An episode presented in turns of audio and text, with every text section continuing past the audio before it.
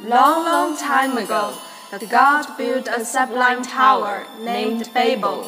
No one had ever approached that great tower, for its location could not be found until then.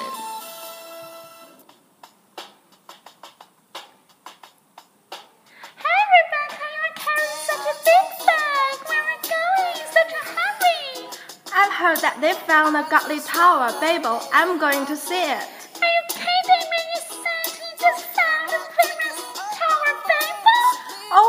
Serious. I'm going to fetch the ferry heading to Babel. Don't get in my way if you're not interested. Wait for me, I'm going with for me. Voices that touch your heart. Languages beyond border. Welcome aboard. Our destination is Babel. Hi everyone, today is Thursday. How is everything going? Last time we've talked about food rules that we need to ignore. Today we'll mainly focus on two newsworthy clips. Snaps help preschoolers with memory, study says.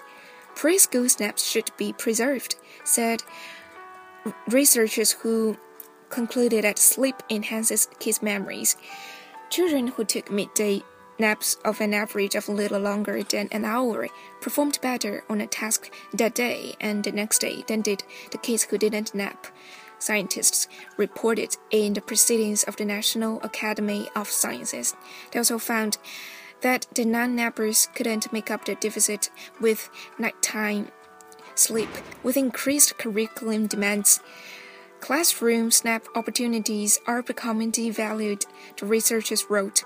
These children are in the process of growing from babies who slept off and on all day to children who sleep primarily at night. We offer scientific evidence that midday snap for preschoolers support the academic goals of early education, said lead researcher Rebecca Spencer, a research psychologist at the University of Massachusetts Amherst. The researchers looked at 40 children from six preschools, ages 3 to almost 6. They taught the kids a visual spatial task in the guise of a memory game in which the children were asked to remember where various pictures were located on a grid. Each child played the game without a nap, and after a nap, they played it the following day. Right after a nap, there wasn't much difference based on the sleeping, but later in the afternoon, the kids record 10% more of the picture locations if they had napped. And the benefit remained the next day, the researchers wrote. Napping should be considered for helping children who have learning delays, the scientists said. And they concluded although curriculum demands for preschool classrooms are increasing, the benefit of the sleep on learning warrants preservation of the nap opportunity, not to mention the break it gives to the teacher. And American Kennel Club debunks common pet myth. We think we know everything there is to know about our pet, but if you believe you can't teach an old dog new tricks, think again. There are countless myths about our pets, many so old they've become common folklore. While most of these inventions are harmless, some could end up hurting your pet. To separate fact from fiction, the American Kennel Club debunks some of the common dog myths. Myth 1 Dogs can't see number. It is false. It was once thought that dogs could see only in black, white, and shades of gray. And many people still believe in this today. Dogs can see color, but not in the same way as most humans. It is believed that dogs can see blue, greenish yellow, and yellow, in addition to various shades of gray. Myth number two Dogs age seven years for every human year. It is false. This myth has been around for so long that it's nearly become fact. While dogs do age faster than humans, they don't age seven years for every one human year.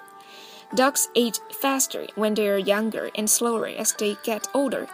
The size of the dog also has much to do with the aging process. Larger dogs age faster. Myth number three you can't teach an old dog new tricks. It is false. You can't teach an old dog new tricks, probably stemmed from someone who couldn't get his dog to catch a frisbee. You actually can't teach a dog new tricks no matter what his age, including how to shake hands, speak, and roll over by keeping training sessions short, fun, and using plenty of positive reinforcement, including praise and treats. We may take a neat look at our pets next time There has to be an untapped potential for you to discover. So before you wave goodbye, let's take a Cantonese song as our ending today. 来自陈奕迅的《黄金时代》。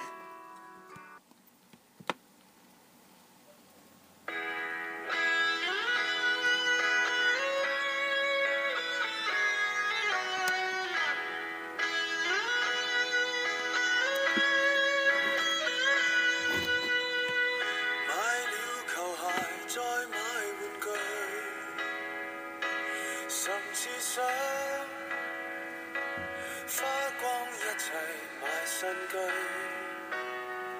爱上谈情，再爱入睡，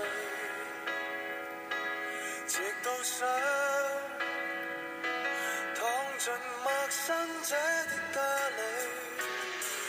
你我永远不肯定爱不爱谁，若不约定谁。手，在。时代门内再聚，你和谁结伴？前来是否比我精彩？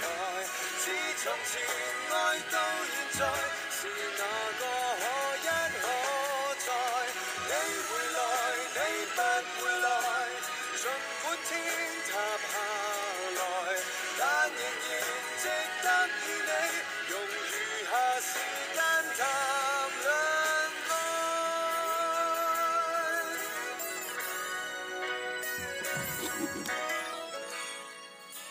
So that's the end of our today's program. See you next time.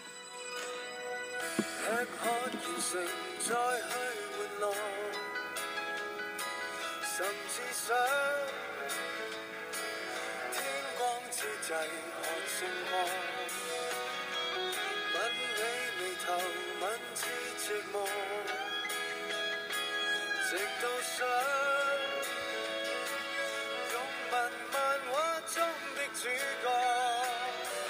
你我永远不肯定爱不爱谁约不约定谁。黄金广场内分手在时代门外再聚你和谁